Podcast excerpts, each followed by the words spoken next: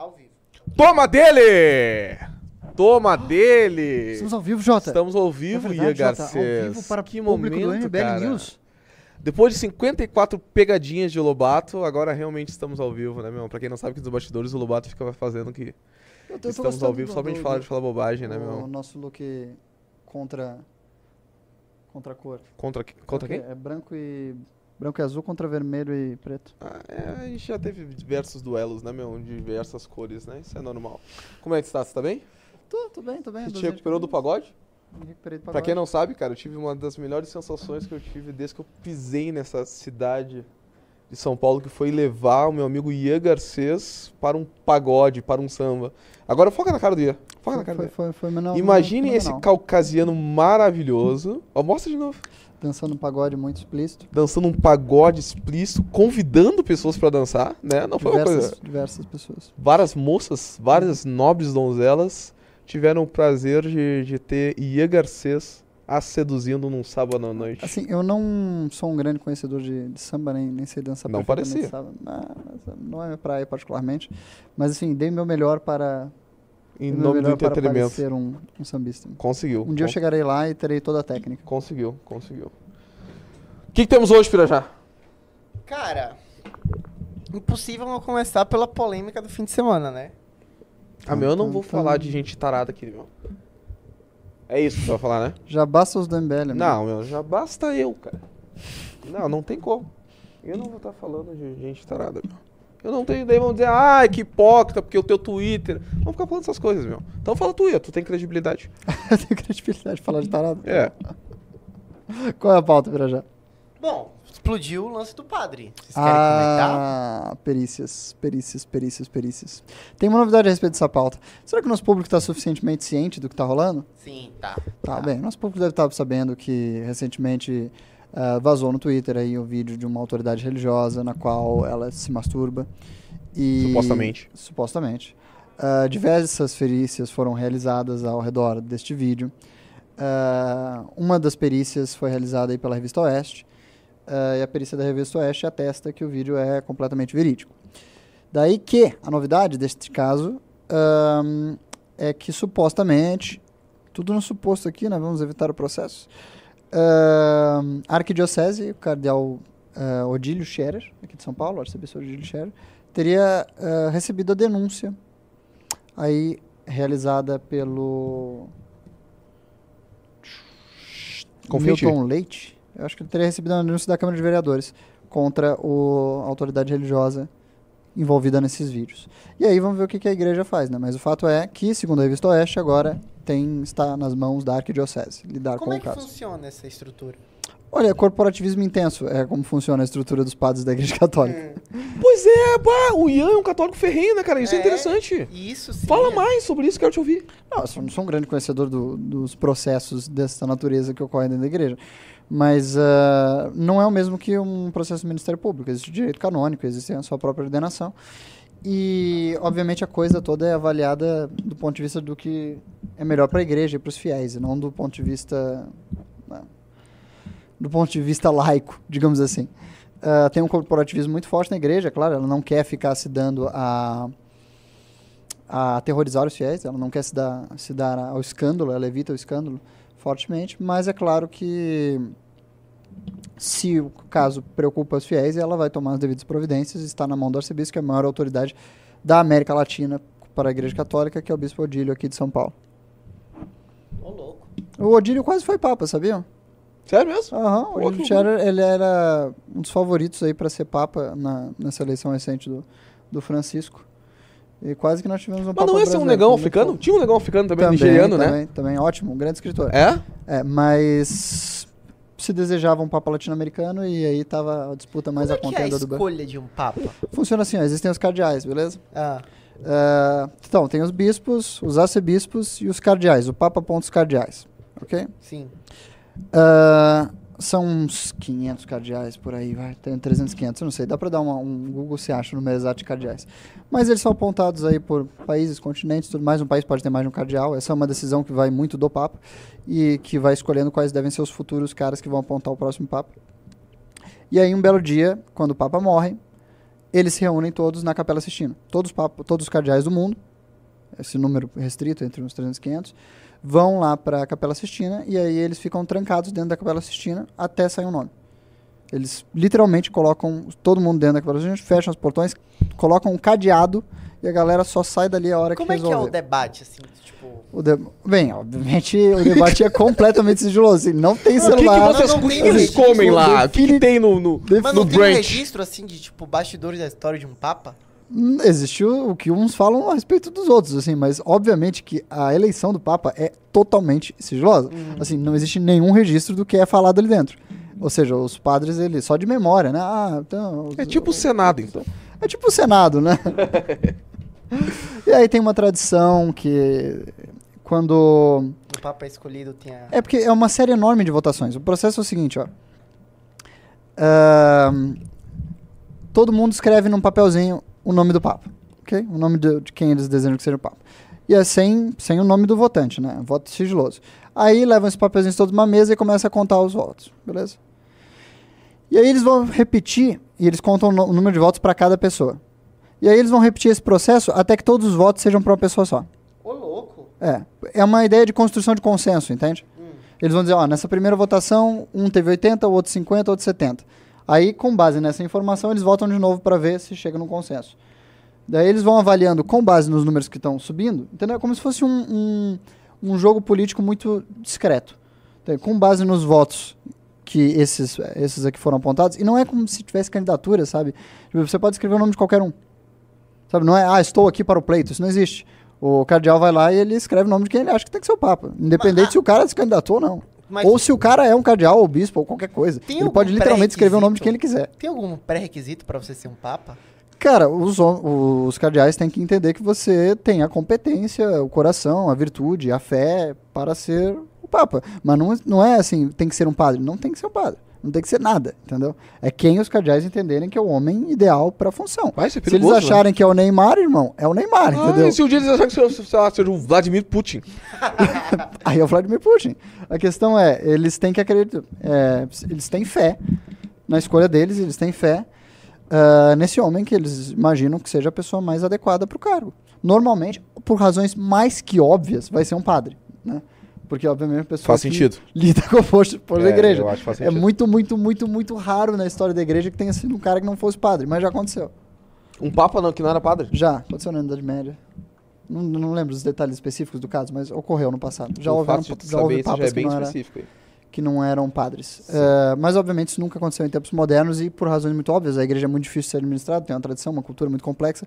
Trazer um cara que é, sabe, não tá na administração é muito, muito, muito Trazer complicado. um João Dória, um É, outsider, assim. Não faria, não faria quase nenhum sentido. Terceira via do papa. Tá, a terceira via do Mas- papado. Terceira via do papado. Mas a, a ideia fundamentalmente é essa: eles têm que confiar e crer que este é realmente o homem ideal e à disposição para o cara. Normalmente vai ser um cardeal, normalmente vai ser um arcebispo, entende? Alguém muito significativo já dentro da estrutura da igreja. E, e, fun- e o ritmo é esse: ó. eles veem a primeira votação, vê quantos votos cada um deu, ninguém sabe exatamente quem votou em quem. Não que seja necessariamente um segredo, mas é assim que é, é feito o- a votação. Aí, conforme as votações vão avançando, que podem ser 40, 50, 100, 200 votações para chegar a um consenso. Eles vão revotando, entendeu? Vão revotando até chegar no consenso. E não ninguém sai da sala. Fica naquela sala ali quanto tempo for necessário até votar esse negócio. E imagina, um pessoal bem velho, né? Tipo, ó, a idade média dos deve- cardeais é pra lá de Deve ser 70, divertidíssimo 80. Você estar acha nessa que um sala. dia existe a possibilidade de ter um papa mulher? Não, não existe. Não existe. Não, na igreja católica é absolutamente impossível. Porque a doutrina da igreja estabelece com muita clareza que isso não é uma possibilidade. Ela pode ser, obviamente, uma freira, ela pode ser. Ela tem uma posição muito alta na hierarquia da- dos conventos de freira, entende? O equivalente a, sei lá, um arcebispo, etc. Mas ela não poderá ocupar a função específica do padre. Isso, é- isso é meio... Que para a doutrina da igreja católica só ah, realiza a missa o, o padre, é isso. Por uma razão muito objetiva, entende? Isso é curioso, né? É, era. Porque, assim, ah, essa ideia de... Mas assim, não, não acho Não que não, como uma crítica. que não hajam mulheres em posições muito importantes na, na administração da Para, igreja. Com para ser certeza existe. Não, mas assim, não acho que isso é uma crítica, porque não é nem de longe. Mas isso é curioso, né? Porque não sei se há outras religiões, pelo, pelo menos não popularizada como o catolicismo no Brasil, eu sei que não há, mas que tenha um intermediário tão claro né, entre Deus e os seus fiéis, Uhum. né? Então, porque o- a figura do pastor é infinitamente menos importante do que um. Não há um pastor dos pastores, sim, né? Então, na, na, na Umbanda, no Candomblé, fala ali direto com o cara fumando um charuto, né? Tomando uma cachaça às vezes. Então é, é curioso essa. Que são as, as únicas duas outras religiões que eu tive um contato mais próximo, né? Então é bem curioso saber que esse, esse poder desse intermediário, assim, né? É, mas veja, eu diria que dando com o Namblé, você pode dizer que a relação é mais especial, né? Porque você tá falando com um cara que tá incorporando um deus. Diretamente? Sim, Então, tipo, é mais. É mais. é, como é que eu posso dizer? A relação do. Do líder religioso ali, eu diria que ela é mais significativa ainda. Porque no caso da igreja, beleza, o sujeito ele tá fazendo meio de campo ali entre Jesus e você na hora da missa. Né? Ele faz a. Ele dá o sangue Sim. e, e a carne, o pão. Mas no caso do. Do. O sujeito que está invocando uma figura no candomblé, ele está literalmente incorporando o Deus para você falar. Mas aí que tá, mas daí essa pessoa ela não é o líder religioso. Tá, mas Entendeu? eu digo, ele como um instrumento do processo, mas- ele mas aí que tá. ocupa um Mas papel eu- simbolicamente Mas mais... todo mundo pode ser um instrumento, sacou? Sim, eu entendo. entendo. Aí, aí que Ah, tá. mas convenhamos, Não é só o pai de santo. todo mundo pode virar a ser um padre, assim, é uma escolha que você faz na vida. Não, mas é que tá, mas não é só o pai, a figura do pai de santo que é, né, que, que incorpora, enfim, né? Então é qualquer um que tá ali de membro, enfim, Não, um mas fiel. tem que ter uma certa, como é que eu posso dizer, habilidade, Claro, tem uma respeitabilidade tem maior uma, uma coisa ali, por né? uma coisa cultural, mas essa ideia de que todo mundo seria digno de receber o orixá, né, no Mas caso, né? Qualquer um pode se tornar um padre. Mas é que tá, mas tu tem que chegar à posição de ser um padre. Tu não precisa ser um pai de santo pra receber um orixá. Tá, mas você tem que ter uma abertura espiritual para receber no orixá, não? Sim. Senão, Mas bastaria ser um fiel. mas basta ser um fiel para É, tipo, você imagina- fazer a transição Não, pra um mas aí que tá. Mas, por exemplo, assim, na. Como é que é o nome do- da galera do, do segmento da doutrina dos evangélicos, que é um. Que é uma coisa mais emocional. Pentecostal? O pentecostal. Pentecostal. O pentecostal, em tese, eles recebem, né?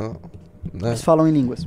falam em línguas, Não os fiéis. nada. Recebe o Espírito Santo, né? Recebe... É, os fiéis, entre os fiéis. Então tu não precisa ser o pastor. É tipo os Quakers, né? Eles sentam numa sala e ficam quietos por uma hora. E essa é a missa deles. Tipo, quem? Os Quakers. Isso é o time de futebol americano? Não, ah, bem, é uma vertente protestante. Eles, basicamente, eles têm o rito religioso principal deles é sentar numa sala e ficar todo mundo quieto por uma hora, duas horas. É, nunca E eles, fazem, eles repetem isso semanalmente ou quase diariamente. Ou diariamente Não assim. conheço nem Então, Quaker, Eles reúnem cara. a comunidade toda e todo mundo fica em silêncio um tempão e é isso aí. entendeu? Eu não faço a menor ideia onde tu leu isso me assusta um pouco. Ah, tem, tem, tem. Assim, como é que eu posso dizer? Tem as doutrinas católicas ortodoxas, né? Você tem o, o católico apostólico romano, você tem o, o cóptico, que é o egípcio, que dividiu da igreja católica lá em 400. Você tem o ortodoxo russo, o ortodoxo ucraniano, o ortodoxo sérvio. Ah, e toda essa galera, eles são meio muito ligados na doutrina, assim, tá? Não existe muita discussão do, do que, que o pessoal defende ali dentro, entende? Porque a doutrina já está muito estabelecida. A interpretação da doutrina, tudo bem, mas de fato, o que, que é, o que, que é defendido ou não está muito bem estabelecido há mais de milênio pelas suas doutrinas. E aí, depois da reforma protestante, vem os protestantes. Aí você tem os luteranos, os calvinistas, os, ah, pente- os pentecostais. Metodista. Mas tudo- assim, são Sim. 54 mil. Entendeu? Os Amish, assim, são 54 mil variações. Então, assim, até mil e. Até Lutero você tinha tipo cinco catolicismos. Sabe? Sim. Depois de Lutero você tem 54 mil. E aí você sabe entender exatamente o que cada vertente dos 54 mil acreditam é realmente. É, eu acho que é imagino que seja algo meio complicado. Porque aí a variação começa a ficar muito, muito, muito específica. Assim, em coisas até estéticas. Por exemplo, já entrou numa igreja calvinista? Não. Não tem Mas figura. No- na, na, na tradição calvinista não pode, não pode haver figura. Na, é que nem com uma, uma mesquita, entende? Então Uhum. as paredes são todas brancas, no máximo você vai ter uns quadros com coisas escritas. Sim. Exemplo, como numa mesquita você vai ter os quadros lá com coisas escritas. E aí você tem todas as variações da estética de cada um, etc. Mas assim, varia demais, demais. Então é muito difícil dizer hoje em dia o que, que o cristão acredita, porque se tornou muito plural, assim. Mas, mas para dizer o que, que o católico acredita é facílimo. Tem um livro lá de dois mil anos.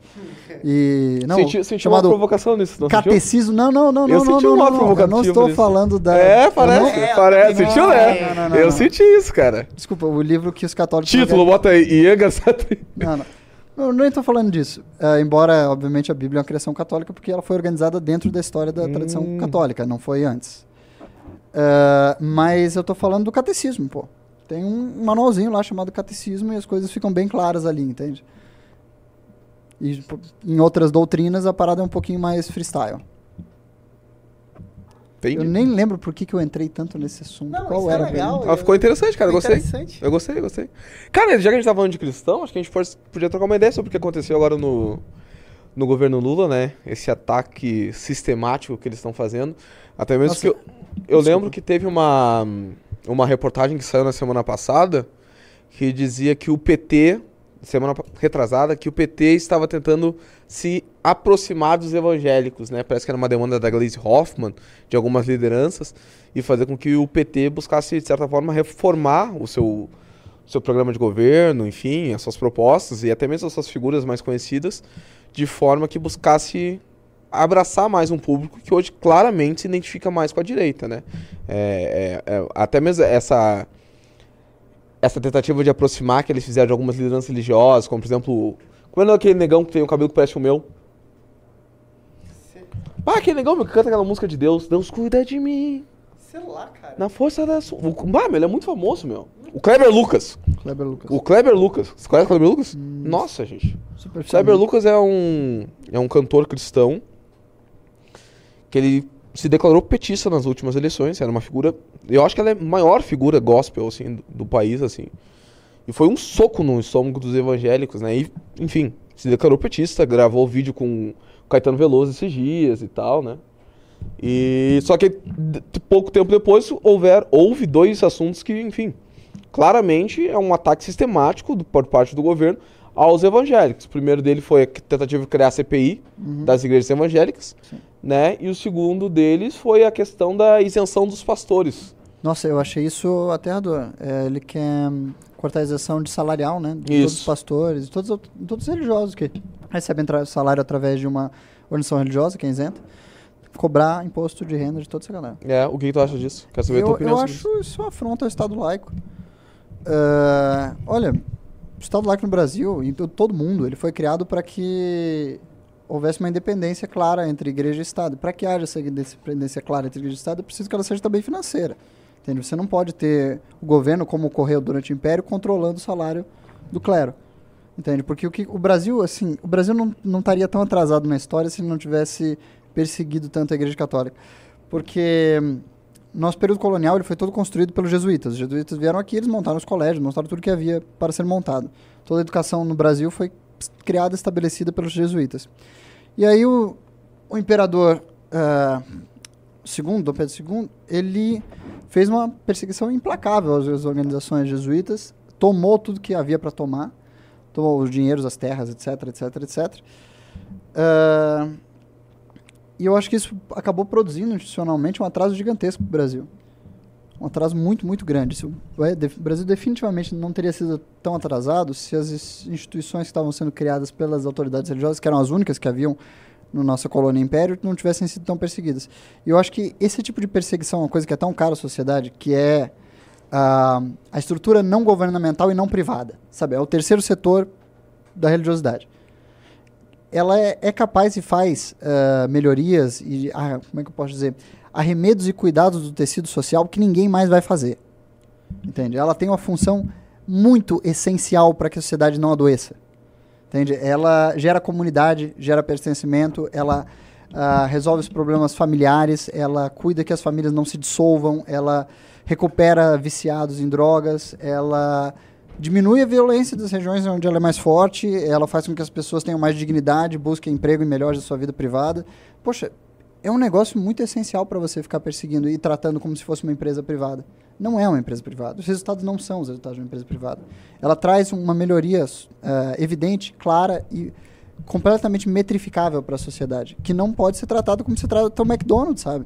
Você não pode querer taxar uma igreja como você taxa o McDonald's. N- As coisas não estão oferecendo o mesmo serviço. A benese para a sociedade não é a mesma. E é muito eh, mais irritante e nocivo no Brasil você vê alguém tentando fazer isso quando a gente dá isenção fiscal para a JBS ser a maior empresa de bife do mundo, entende? Ou Perfeito. seja, pá, é muito, muito, muito mais injusto quando você tem um governo dirigente no Brasil que fica decidindo quem vai receber isenção fiscal com base em quem doa para sua campanha ilegalmente com caixa 2. Então fica mais abusivo e vil ainda quando a realidade do Brasil é essa. Então não tem que taxar a igreja, tem que taxar nada. Maravilhoso essa explanação, Mas hein? essa minha opinião, eu sei que ela não é consenso dentro do movimento, mas assim, pra Eu mim achei é maravilhosa. muito, muito claro que não se deve perseguir a igreja com taxação, nenhuma igreja, nenhuma organização religiosa. Cara, que explanação maravilhosa, cara. Eu concordo inteiramente com o que tu falou, assim, a gente acompanha em tudo. Eu não sei se você chegou a estudar isso, mas qual que é o case de outros países nesse assunto? Tem países que taxam? Tem países que taxam, tem países que não taxam, né? O mundo é muito, muito variado Não, mas nesse assim, os sentido. países católicos. Tem países que taxam de modos muito específicos, cara. Por exemplo, na Alemanha, você pode destinar seu imposto de renda para sua igreja. Tá ligado? Hum. E aí tem uma alíquota, só que ao mesmo tempo você é forçado a fazer o seu imposto de renda e você é forçado a destinar parte, se você quiser, para para sua religião, entende? Então tem um sistema misto, assim. Eles cobram a igreja, mas ao mesmo tempo eles fazem uma arrecadação de imposto de renda geral distribuída para as igrejas, entende? Tem, cara, tem muitos sistemas diferentes, entende? Muita coisa diferente mesmo.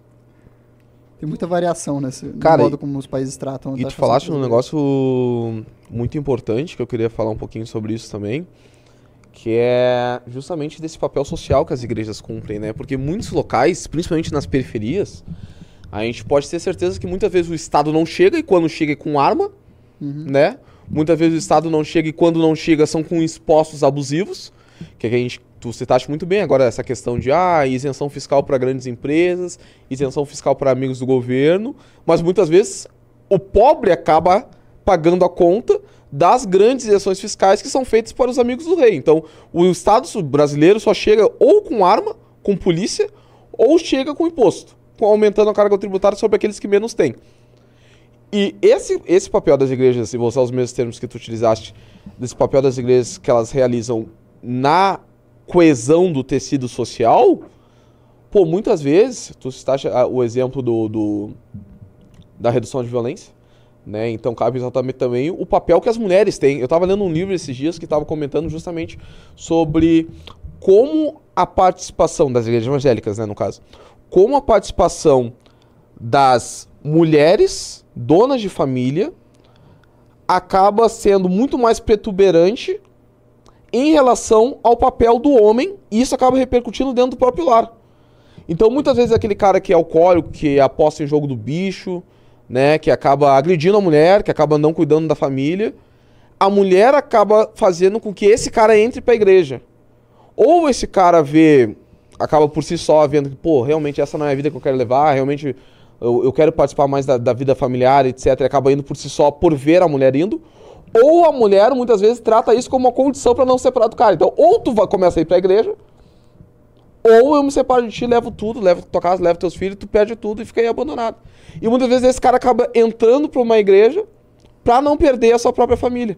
Então isso é muito importante, porque por que ele vai pra igreja? Por que ele não vai pra uma clínica de reabilitação? Por que ele não vai arrumar um emprego? Por que pra, para uma igreja? Porque essa igreja geralmente está na porta da esquina desse cara. Que eu, muitas vezes não tem um centro de acolhimento para viciados em drogas no bairro. Não tem um centro de reabilitação para ex-condenados. Não tem oportunidade de emprego, mas vai ter uma, vai ter uma igreja na esquina desse cara. E esse cara muitas vezes acaba se recuperando a partir disso. Então, cara, eu acho. um- Eu concordo, acompanho 100% na tua, nas tuas colocações. Sou contra qualquer tipo de taxação. A... E outra coisa, é mais barato e mais eficiente para o Estado. Sabe, ah, você tem nitidamente estatística para demonstrar que, por exemplo, programas de recuperação de viciados realizados pelas igrejas evangélicas, protestantes ou católicas são mais eficientes que os programas governamentais. Você pode demonstrar estatisticamente no Brasil, sem dúvida nenhuma. E então é muito mais barato para o Brasil, para o Brasil cara, ter essas, esses instrumentos sociais, esses aparatos do terceiro setor, digamos assim, funcionando do que ele tentar resolver todos os problemas que ele não resolve com uma ineficiência muito maior. Entende? É, tem que se deixar o setor privado atuar no setor privado fazendo o que sabe fazer melhor, o governo eh, atuar nas áreas de sua competência que sabem faz- fazer melhor. É claro que a assistência social é uma delas, mas tem que se deixar o campo para a igreja também fazer o seu trabalho pela sociedade, que ela faz com muito mais eficiência do que os outros setores. É isso. Show de bola, show de bola. E aí, Pira? Mas eu quero fazer uma pergunta muito específica. Hum. Você vê sentido no ateísmo? Não, é assim, eu tenho uma tese muito específica sobre ateísmo. Eu acho que ateísmo, e várias pessoas discordam, o Ricardo discorda, mas eu estou muito convencido dela. Eu acho que não existe ateísmo, existe uma confusão simbólica. E aí você traduz isso semanticamente como ateísmo. Mas uh, a verdade é que sim, todo mundo, para pensar, para você poder pensar, você precisa de pressupostos metafísicos. Sabe? Quando você profere um discurso, seja o que for, você está baseado em um monte de axiomas e um monte de pressupostos, certo? Se eu digo que. Vou simplificar com, de uma modo muito simples. Se eu digo que eu estou aqui, eu parto do pressuposto que você sabe onde é aqui, eu parto do pressuposto que aqui é um lugar, eu parto de uma infinidade de pressupostos, certo? Que não podem ser encadeados logicamente porque eles são infinitos. Muitos dos pressupostos que você necessita para pensar, raciocinar sobre qualquer coisa, são pressupostos de ordem metafísica, que dizem respeito ao ser, a como a totalidade do que é é, entende? E esse este conhecimento, esta este pensamento é de ordem religiosa. Entende? Se você tem certas ideias sobre o ser, você tem certas ideias sobre Deus. E como esse é um pressuposto necessário para o pensamento, então você tem alguma ideia do que você acha que é Deus. Então, se você acha que é ateu, você tem certas ideias religiosas que você interpreta e expressa semanticamente como ateísmo. Mas, na realidade, na minha perspectiva, é só uma confusão uh, semântica e uma confusão do que você imagina que seja religião, do que você imagina que seja o ser, né? Totalidade das Por que, coisas. que levaria a pessoa a essa confusão? Ah, aí é um milhão de, de coisas diferentes. Assim. Eu não acho que exista um ateísmo. Existem 100, se existem 54 mil cristianismos, com certeza devem existir uns 120 mil ateísmos. Entende? Porque as pessoas são ateias de formas completamente diferentes. E elas são muitas vezes ateias com base na religião da qual elas vieram culturalmente. Então você vai perguntar para o cara que é um ateu, digamos, de um país muçulmano, ele vai ter certas concepções do que é ser um ateu muito diferente do que um ateu que veio de um país católico ou um ateu que veio de um país protestante, entende? As ideias de ateísmo deles diferem bastante com base nas religiões das quais eles emergiram. Então, assim, tem muito ateísmo diferente. Tem, tem todo tipo de ateísmo diferente. É, não, não existe um catecismo do, do ateísmo, sabe? Sim, eu Tipo, eu sou ateu, você é ateu, a gente acredita na mesma coisa. Não, definitivamente vocês não acreditam na mesma coisa. Vai ser bem difícil achar dois ateus que realmente, se você analisar a fundo o que eles creem, eles acreditam nas mesmas coisas. E todo mundo tem ideias sobre o que é o ser, sabe? Tipo, ó, ideias metafísicas mesmo. Tipo, ah, existir é bom? Existir é mal? Existir é neutro? Entende? Essas são concepções metafísicas. Entende? São pensamentos religiosos. E eu não creio que é possível você pensar completamente desvinculado de axiomas, de pressupostos metafísicos e religiosos. Cara, essa resposta foi muito boa. Agora, o Ricardo tem uma tese bem diferente. Então, se quiserem ouvir outra abordagem, é com ele. Nossa, eu gostei. Jota? A mesma pergunta? É. Cara. É que o Ian é um lord, né, cara? E eu sou um, Não, a resposta dele foi muito boa. e eu sou um sabe? canalha. Não, mas é- não é nem só pelo pela ideia do Ian, mas pela forma como ele se coloca, né? E quando tu fez a pergunta, eu já ia responder de uma forma meio grosseira. Mas, cara, eu acho que todo mundo acredita em algo, né? Ah, e eu acho que a religião, ela faz parte da vida das pessoas. E querendo ou não, independente daquilo que, que tu acredite, qual religião tu acreditas, né? Ela é um motivador para as ações humanas. E a partir do momento que as pessoas não têm uma religião ah, muito bem colocada, muito explícita e muito clara para que outras pessoas possam interpretar determinadas formas de comportamento social, isso me preocupa. Porque a fé, ela não necessariamente se resume a algo ah, imaterial ou algo assim transcendental à vida terrestre. A fé, ela pode ser dada num livro, numa filosofia, numa doutrina, em pessoas, o que é mais perigoso ainda. Então, eu tenho um ceticismo muito grande sobre uma sociedade que abre mão da metafísica, em uma sociedade que não ah, coloca mais expectativas religiosas, porque isso acaba impactando na formação familiar, na criação dos filhos, na forma como essa pessoa vê o próximo, né, na forma como essa pessoa se coloca diante de, de trade-offs do dia a dia. Então acho que quando não há Deus, e quando eu falo Deus, eu falo um Deus, não o Deus, né, não como partindo do pressuposto que o meu Deus seria o correto ou não. Na vida das pessoas, elas tendem a acreditar em outros seres humanos. E sem sombra de dúvidas, entre uma fé metafísica e acreditar em uma ideologia política, por exemplo, tem pessoas que têm fé em ideologias, né? Isso não há nada mais prejudicial ou preocupante do que isso. A gente pode olhar, por exemplo, a ascensão do populismo. A ascensão do populismo hoje político pode se dar muitas vezes ao fato de que as pessoas não estão mais botando fé em algo metafísico. Então as pessoas passam a acreditar em pessoas, em partidos políticos. Né? E quais são os efeitos a médio e a longo prazo que isso vai trazer para a sociedade? Eu não sei e me preocupa muito. Ah, eu tenho uma certa perspectiva sobre isso. Eu acho que, realmente, quando você tira a religião, a coisa que vai ocupar o espaço é quase sempre a política. Quase sempre você tem uma ascensão totalitária, porque a política é a coisa mais próxima para preencher esse espaço e ela está sempre ali para fazer isso. Mas o que eu acho que acontece é, é principalmente uma desvirtuação da linguagem. Quando você perde os esteios uh, que, que fundamentam a sociedade, que são, vamos lá, principalmente religiosos, a linguagem começa a ser aplicada uh, quando você perde a, perspectiva de que a coisa pode ser encontrada na verdade, que as soluções podem ser encontradas na verdade, você começa a trabalhar com a perspectiva de que então a linguagem é somente uma ferramenta, um instrumento. E se ela só é somente uma ferramenta ou um instrumento, ela serve principalmente para vencer ou ser derrotado. Ela serve para a briga, e a briga política principalmente, a briga da linguagem. Ou seja, uh, onde não existe uma busca sincera pela verdade, ou se acredita que a verdade já não importa mais, uh, só o que resta para a linguagem é a disputa, disputa de poder. E aí a linguagem se torna completamente funcional e manipulável. E a, isso prejudica demais a sociedade, porque ela porque a linguagem é um organismo vivo na qual ela trabalha, entende?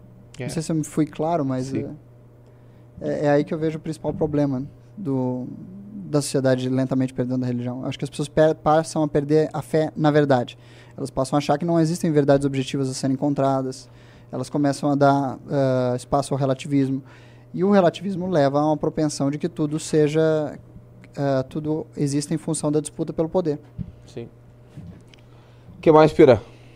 Cara, eu acho que a minha principal dúvida já foi saciada. Eu gostaria de agradecer aqui o, quem obteve um clube, né? E pedir que. Qual é o nome do, do nosso querido camarada que obteve o ah, clube agora? Ah, você confere aí? Tudo bom. E esclarecer que nosso querido camarada de nome misterioso, né, porque não li no momento, ele receberá em casa esta maravilhosa Valete, edição de um ano do governo Lula, hum, receberá no seu endereço, e todo mundo aí que entrar na live agora, ou seja, que adquirir o clube nesta live, vai adquirir também esta edição muito especial aqui. Pam, pam, pam, pam. Oh, a gente pode fazer até uma, uma, uma, uma promoção especial, Jota. O que, que você acha? Quem obteve o clube hoje, somente quem obteve o clube hoje, nesta live, inclusive o Eduardo Alveira? Eduardo Alveira. O Eduardo Alveira. Vai receber a única edição Valete assinada pelo Jota e pelo Ian. Toma dele. O Jota e o Ian não assinam Valete. É verdade, então, cara. Então, assim, você vai ter a única, entendeu? Olha, exclusivo. Você é o cara da live, daquela live. Você vai poder dizer, putz, a live de live. religião. Então, edição assinada pelo Renan, muita gente tem, entendeu? Mas pelo Jota e por mim.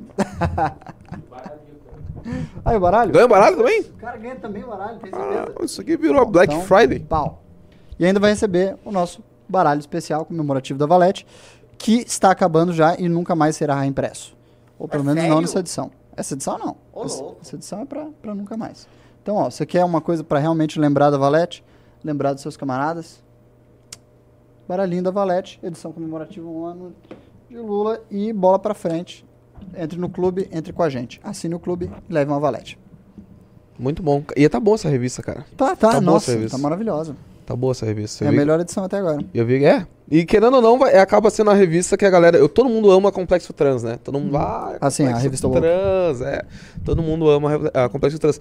Mas, cara, na minha opinião, assim, essa é a revista mais importante. Não sei se necessariamente a, a melhor, porque eu tenho vários xodós, né? Mas a mais importante, né, cara? Todo mundo vai querer ter o legado documentado de tudo que aconteceu no ano do governo Lula. Né? Eu fiquei mês a mês junto com o Breno, tabulando tudo o que acontecia. Então, se eu tivesse essa revista, já resolvia todo o meu problema. É, verdade. Pirinha dos guris. É... Ah, tá. Meu, que dor de cabeça. Isso aqui, hein? Esse não vai mais pagar imposto de renda. Vamos dar desconto em imposto de gente de classe média cobrados muito ricos. Nossa, isso é muito ruim, sabia? As pessoas que recebem até dois salários mínimos voltarão a ser tributadas este ano, é o que afirma a Associação Nacional dos Auditores Fiscais da Receita Federal do Brasil, na Fisco. Bem contraditório, qual é a verdade? Não, assim, esse tweet foi de 2022, durante a campanha. Tá. Aí, esta semana, a, fi, a o, o Nafisco falou, olha, pessoas que recebem até dois mil reais serão tributadas no imposto de renda. Voltarão? Elas chegaram a não Sim. ser? Sim, Então rolou, tinha, um- tinha isenção. Rolou uma isenção que foi. durou um ano? Não sei, aí eu já não já falo do meu conhecimento. Ah, bem, Mas é uma promessa do Lula não, que... uma das grandes promessas, do, as duas grandes promessas do Lula eram aumentar o salário mínimo. Que ele aumentou, mas não Ele aumentou em nenhum 18 reais. Ele não aumentou. Cara, você dizer que o aumento do salário mínimo de 18 reais é um aumento, isso é, assim, é ridículo. É a mesma coisa que o desconto na picanha, que foi 0,5% nos, nos mesmos meses ali do governo Assim, Lula. hum, 18 reais não é aumento de nada. Tipo, não rolou, é, tipo, isso é menos de 1%, é tipo, é 0 ponto algum, por- 0 ponto alguma coisa. Ah, e, e a segunda era, ó, vou aumentar o teto do, do imposto de renda para as pessoas de classe média. Então ele queria agradar as pessoas mais pobres, até um salário mínimo, né, com aumento do salário mínimo, e as pessoas de classe média com aumento do, do, do teto de imposto de renda. Só que nada disso foi feito, né? É um aumento de 18 e o outro não vai rolar. E não vai rolar, assim... Primeiro, duas coisas. É uma política populista pra caramba, né? Porque não resolve. A minha, minha perspectiva particular... Aí muitos poderão ser contra, mas estou, estou trazendo as ideias de Ian Garcês aqui. Eu acho que o imposto de renda tem que ser mais barato, com certeza, para as pessoas mais pobres. Mas eu acho que a sociedade como um todo tem que contribuir com o imposto de renda. Acho que mesmo as faixas mais baixas têm que pagar alguma coisa de imposto de renda. Nem que seja simbólico. Porque o imposto de renda, de todos os impostos que nós temos, ele, além de ser o mais. ah, como é que eu posso dizer? Mais democrático, porque a variação você vai construindo conforme a taxa salarial, ele também é o que mais conscientiza a sociedade da sua participação no Estado como cidadão. Porque é um imposto que você discriciona e você sabe muito claramente que você exerci- exercita a realização dele. Eu sei que é um saco fazer imposto e que o processo tem que ser simplificado. Mas eu acredito piamente que o imposto de renda de todos que a gente faz é o mais eh, claro para o consumidor, para o cidadão. E também é o menos eh, danoso né, para a pirâmide social, porque o imposto sobre produtos, que é o outro, que é o que você paga quando você vai no supermercado comprar uma picanha, uma, um arroz ou qualquer coisa, esse imposto ele é muito mais forte sobre o mais pobre, porque o mais pobre gasta quase todo o seu orçamento na nos alimentos e nos itens de necessidade básico. Enquanto o mais rico paga muito menos proporcionalmente esse imposto, porque ele consome né, ah, menos do que ele ganha. né? Então, me parece que o imposto de renda, na realidade, tem que ser o principal imposto. E ele tem que ser para a maior parte da sociedade, e obviamente tem que ser justo na sua distribuição, mas não tem que fazer a classe média ficar fugindo do imposto. Ele tem que ser mais justo e mais simples de ser realizado. Mas não é para tirar todo mundo do imposto de renda. Pelo contrário, o imposto de renda é o principal imposto. O imposto sobre consumo, o imposto sobre os produtos, esse sim precisa ser combatido e reduzido, porque ele é muito injusto e está realmente criando ah, disparidades sociais muito negativas. Mas o imposto de renda, não. Esse aí, cara, não tem que ficar subindo a cada eleição para ficar agradando a classe média. Isso está errado. Ah, eu não sei, eu concordo com, com a tua crítica em relação ao imposto sobre produtos, mas essa tua romantização de fazer, ah, o cara tem que se sentir contribuindo com a sociedade, cara. Muito romântico. Não, é muito romântico, cara. Eu sei que é um cara romântico, não tem problema com isso. Mas assim, ah, dizer que o brasileiro hoje se vê representado na forma como os impostos estão sendo gastos, cara, É, eu não sei se isso, se isso é Você possível. não acha que tem um papel educativo? É Tipo, pô, se o cara não. É porque eu- percebo assim, muita gente de classe mais baixa, eles só percebem o imposto no salário, na folha de pagamento. Sim, Porque, porra, na folha de pagamento dói pra caramba, né? Porque você Dói. olha lá o olerite, você tem o olerite e ele. Uf, caramba, é uma facada, irmão. sim. E pior é que aquilo tá disfarçado, porque ele não vê o imposto real. Porque quem vê o imposto real é a empresa. Que tem lá os anexos completamente sem sentido, lá, às vezes é o dobro do que o cara tá pagando. Mas é- ainda assim ele vê alguma coisa do imposto Sim. que ele paga. Embora ele não perceba que ele está pagando também o imposto que a empresa gasta para ele, né? Uhum. Ah, e o imposto de renda é o mais claro, é o mais na sua cara. É o único imposto que, assim, você, obviamente, todo mundo que paga tem uma ciência muito clara dele. Do quanto Ah, mas é, tu, etc. tu sai do supermercado, tu pega a notinha, tá ali embaixo dos tributos ali que tu tá pagando. Eu sempre olho. Tá, tudo bem. Existe, dá para melhorar, sabe, essa transparência de outras formas. Você tem razão nisso. Com certeza dá para melhorar a transparência de outras formas. É verdade. Mas você acha que deveria ser abolido? Não, cara, eu não sou um liberbobo, mas nem de perto, cara. Eu acho, inclusive, que pagar imposto é algo que fortalece a sociedade como um imposto todo. específico, você acha tipo, imposto de renda Cara, pra começar, vamos falar sobre salário mínimo, tá? Eu já sou contra. É, né, uma coisa meio. Escola de Chicago, né? Mas assim, eu sou meio contra o salário mínimo, né, cara? Eu acho que assim que é, que é uma política muito controversa, acho que é uma política extremamente populista, porque eu vejo ela muito mais como uma barreira ah, de entrada para pessoas menos qualificadas no mercado de trabalho do que qualquer outra coisa. Então, ah, subiu o mercado, o, o salário mínimo, como se salário mínimo fosse algo que, sei lá, faria com que o pobre sem escolaridade, fudido numa periferia, né? Sem experiência, sem nada, vive de bico a vida inteira, fosse, ah, a partir de agora, meus parabéns, você vai se trabalhar no mercado formal, vai ter mais oportunidade. Ao contrário, quanto mais tu sobe o salário mínimo, mais tu empurra as pessoas para a informalidade, consequentemente, as pessoas com menos qualificação, né? Então eu sou contra essa ideia de ficar aumentando o salário mínimo. Por mim, botar o salário mínimo bem abaixo. Não vou falar valores para não ser cancelado, mas bem abaixo do que ele é hoje. para que mais pessoas pudessem ter chance no mercado formal e ter acesso a mais, entre aspas, direitos, né? É foda, porque assim, no Brasil a realidade é que ah, a maior parte da economia ah, é informal, né? Sim, exato. Então, tipo, a maior parte dos empregos são informais. O salário mínimo. tá- E qual é o parâmetro do salário mínimo? Ah, tá, então aumenta pra 5 pau. Tá? Quer ser vamos botar 5 pau agora o salário mínimo. Pronto. Resolveu o problema? Não, o pobre fudido sem escolaridade, ninguém, nenhum empregador vai pagar 5 mil. Então, Ou tu vai quebrar a empresa, ou tu vai quebrar o mercadinho de esquina, que é realmente quem movimenta a economia, ou simplesmente esse cara vai. Vai, vai sumir. Do, ou, do- vai, ou vai ser pejotizado, né? O cara vai ser MEI. É, vai Que é ser um meio- negócio que é, cresce pra caramba no Brasil. Exato, exato. Tem MEI de tudo. Pirar. Acabou minha, todas as minhas cartas. Acabou? É. Cartas na mesa. Cartas na mesa. Então vamos aos pimbas. Tá bom. Que horas são? É. 19,50. É, tá bom. Cara, mas gostei da live de hoje, cara, porque é um assunto que não é muito abordado. E eu acho que agora na SL, né? Tu tá trabalhando bastante comigo nisso aí. ah, a gente vai passar a recrutar. Ah, eu tenho que dar um recadinho da SL também. Na SL agora, Escola Superior de quem tá por fora, a gente vai estar sempre buscando recrutar e diversificar cada vez mais o âmbito das pessoas que hoje são porta-vozes, coordenadores, enfim, que participam ah, do MBL e constroem o MBL junto com a gente. E eu acho, e faço um convite a ti, que tem eventualmente o interesse em estar discutindo pautas ligadas à religião, independente se tu for um bandista, se tu for evangélico, se tu for católico e goste de tratar sobre esses temas, queira estar mais por dentro desses assuntos, né, seja por uma produção intelectual, seja por uma produção de ativismo político, te faço esse convite para que em breve, assim quando as inscrições da SL se iniciarem, para que tu entre junto para que a gente possa diversificar cada vez mais o nosso grupo, né? Ah, eu tenho um anúncio importante.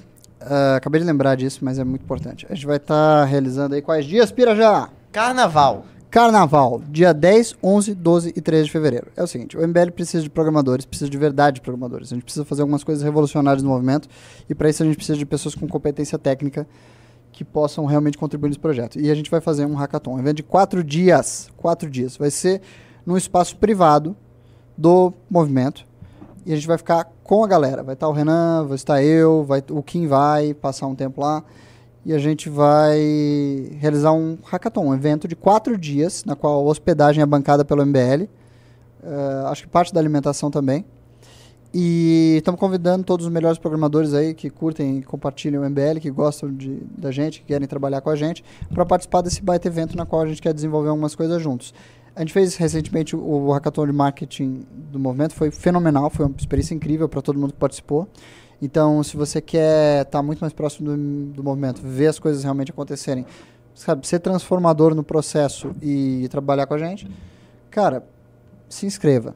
Se inscreva em mbl.org.br dev e aí você vai vir para São Paulo, vai ficar quatro dias com a nossa galera no nosso ambiente vai ser sensacional. E vai ser divertido também, porque vão ser quatro dias aí com festa, com várias outras coisas, porque a gente também não quer ficar numa absoluta eh, concentração de trabalho durante o carnaval todo. Então vai ser, vai ser bacana, vai ser demais. E crescimento profissional também, né? Porque o cara vem pra cá, pô, vê um monte de galera do, do mesmo nicho deles, troca É assim, vocês vão passar quatro dias morando com o Renan, entendeu? Eu tô falando sério. Mas exatamente. além de morar com o Renan, Com, com, ah, com o Kim também, com várias outras não, não, não, mas além do Kim do Renan, o É. cara vê os profissionais da área dele, né, pô? Ah, sim, claro. Daí troca ideia sobre aquilo, eventualmente tem algumas ideias, né? E os Sai rolês vão ser muito interessantes. Será que o pessoal vai ser muito nerd?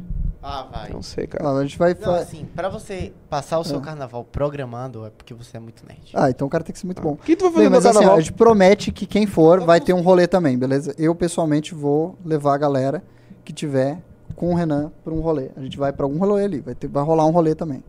É, eu tô respondendo essa pergunta, eu tô com. tô, com, tô vendo aí, tô com. tô bolando os planos. Pra mim, carnaval é coisa séria. Quais planos pra já? Ah, eu tô vendo o que é que tem aqui no carnaval de São Paulo. Vai ser meu primeiro carnaval assim.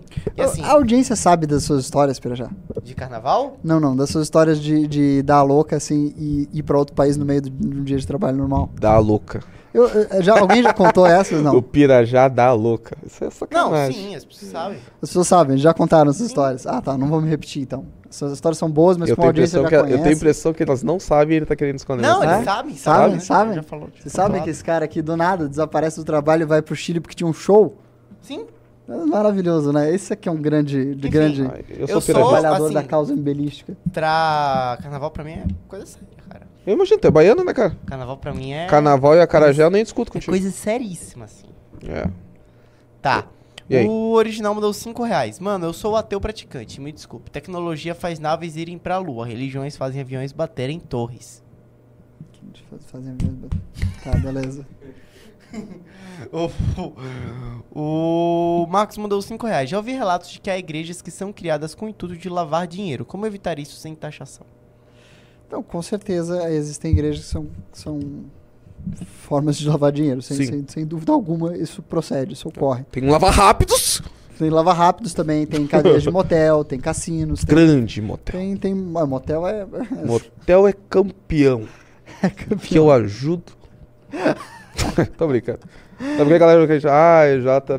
Para verificar. É, obviamente, sim, mas não é uma, não é, digamos assim, uso privativo do- das igrejas é, serem instrumentos de lavagem de dinheiro. Se lava dinheiro com todo tipo de, de indústria. Então, eu não acho que tax- taxá-la seria a única forma de solucionar esse E, problema. e como se taxar fosse enfrentar o problema. Taxar não ajuda. É, pi- pior que assim, se lava dinheiro com muita coisa que é taxável também. É, Então, porra. A Fernanda mandou 10 reais. O núcleo de São José dos Campos precisa de sua ajuda para suas atividades. Para isso, vamos sortear a última valete mais uma camiseta por um precinho ótimo. Interessados falar com Fernanda Schmidt. Toma, né? Legal, Toma dela. Grande Fernando Schmidt. O Cristiano falou, mandou 5 reais. Sobre religiões, para quem go- gosta de ter uma visão desapaixonada, sugiro ler A Bíblia Não é um Livro Sagrado, do Mauro Bi Binglino. Não conheço. O Edu Lana mandou 5 reais. Meu primeiro texto para academia vai- foi exatamente sobre isso que o Jota falou. A substituição da igreja pela política. É, um Vou ler, vou ler. forte. É a, é a, a primeira é do- com a cara do Alexandre de Moraes, né? Ah, primeiro, é, exatamente. Lerei, lerei seu texto. É, mas é um problema central na modernidade, é um problema central em todos os países. Ah, O Marcos mandou 5 reais. Com todo respeito, discordo do Jota. Eu não sou religioso e até por isso não fico preocupado com Deus na política. Já Quê? os bolsonaristas têm dois deuses. Não, não, não. Preocupado com Deus na política? Eu não falei que eu não falei que ge- gente que não é religiosa fica preocupada com Deus na política. Eu falei que pessoas que não são religiosas tendem a encontrar naquilo que as pessoas encontram na religião em outro local, inclusive na política. Não tô dizendo que tá procurando um Deus na política. Não precisa ser necessariamente uma pessoa, pode ser uma ideologia, por exemplo. Tem gente que acha Deus no futebol, cara. O Maverick mandou os 20 reais. Quem? Maverick. Beleza. Acha, Ian, acha que as editoras com essa onda de representativi- representatividade podem começar a boicotar novas obra- obras? Tipo, se negar a publicar autores que não preencham cotas para é, personagens? já fazem isso, já fazem isso. E o, e o mercado está criando incentivo nesse sentido. E olha, é uma. Isso tem muito a ver com o que eu citei, essa onda de hiperrepresentatividade editorial, que é, sabe, quando, quando a linguagem eh, se transforma num instrumento de disputa pelo poder, começa a ser mais importante quem disse do que o que é dito. É isso. O, o Welton mandou 5 reais. Igreja que faz militância política, que faz campanha para eleger deputado, prefeito, presidente, com certeza tem toma lá da cá. O que fazer? Que toma lá da cá em que sentido? Assim, é que eu, eu sou bastante favorável à participação de religiosos na política. Eu acho que, sabe, tem 40 milhões de evangélicos no Brasil. Você achar que os evangélicos não devem se reunir conforme seus valores é meio absurdo, sabe? Eles, pô, eles são evangélicos, eles votam e os valores deles são baseados na religião deles. Eles vivem por causa disso. Desta forma, né? Então por que, que eles não votariam desta forma também? É, é uma coisa muito engraçada porque geralmente elas falam assim: ah, ah, é porque as mulheres não se unem. Ah, é porque as mulheres são a maioria na política e mulher não vota em mulher. Ah, porque o negro é a maioria no Brasil e o negro não vota em negro. O evangélico sabe, o evangélico tá fazendo aquilo que, em tese, todo mundo quer que todos os grupos sociais façam. E é muito mais lógico, muito mais lógico. Pergunta pra uma mulher, por exemplo. Pergunta pra uma mulher. Ai, uma mulher de esquerda, que geralmente é- são os grupos que reclamam dessa falta de representatividade, né? E facilitam o identitarismo dentro da- das eleições. Ah, o- por que que tu não, não vota na Ana Amélia Lemos, então? Sabe? Ah, quer mulher, então vota na Ana Amélia Lemos, que é uma mulher de direita. Essa mulher te representa? Ah, não, mas essa mulher não me representa. Então volta no Hélio Negão. Não, é sempre assim, tipo, se não for o, o negro de esquerda, a mulher de esquerda, não vale. É. A regra simplesmente não vale, entendeu? E dentro Ou- do evangélico faz muito mais sentido que um grupo religioso tenha convergências entre si do que um- a cor da pele e o gênero. É, é porque é falso, sabe? Porque o que o, o militante de esquerda quer não é que você vote no cara porque ele é negro, é que você vote no cara porque ele é de esquerda. É. É, isso que ele quer, porque se o negro não for de esquerda, ele não quer que você vote no cara. A, grande maioria, há exceções, sem dúvida, há exceções.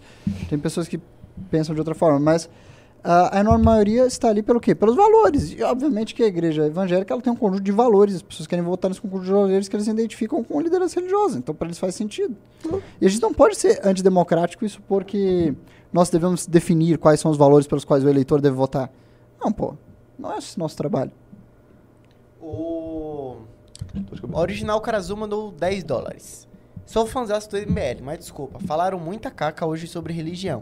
Adoraria bater um papo com o ministro sobre isso. Infelizmente, eu não sou ninguém e isso não acontecerá. Ah, Olha, manda um DM no Instagram. Tá batendo agora, pô. Pronto. Do DM nada, manda, pede pimba. Ah, pode ser. Quer também. bater papo com o meu ministro, vai pagar. Pimba.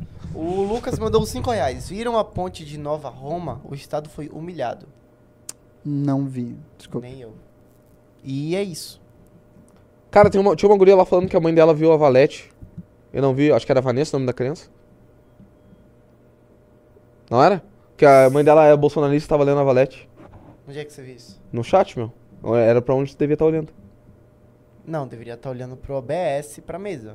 Toma dele. Você que deveria estar com Com o chat aberto. né? Não tem que olhar pra câmera, né, Kineto? É.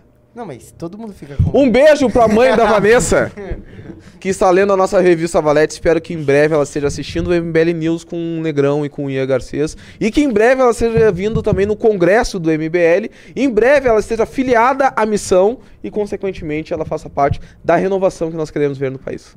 E é isso aí. Fechou. Toma.